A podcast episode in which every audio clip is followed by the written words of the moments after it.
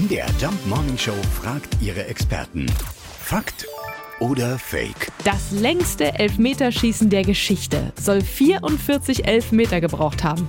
Da haken wir doch mal nach. Bei unserem Sportkollegen Thorsten vom Wege. Sag mal, stimmt das? Das stimmt nicht. Das haben messerscharfe Recherchen ergeben. Das längste Elfmeterschießen der Welt ging nicht über 44 Elfmeter in einem Spiel, sondern über 52 Elfmeter in einem Spiel.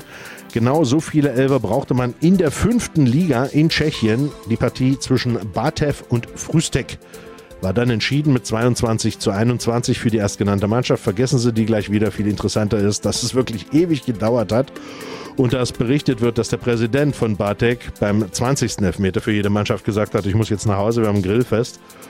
Und der Spieler, der als letzter dann verschoss, der also für die Entscheidung sorgte, der wurde nicht etwa ausgeschimpft, sondern man klopfte ihm, und zwar von beiden Seiten, auf die Schultern und sagte, boah, jetzt kommen wir endlich nach Hause. Na, das klingt doch nach einem Happy End. Irgendwie.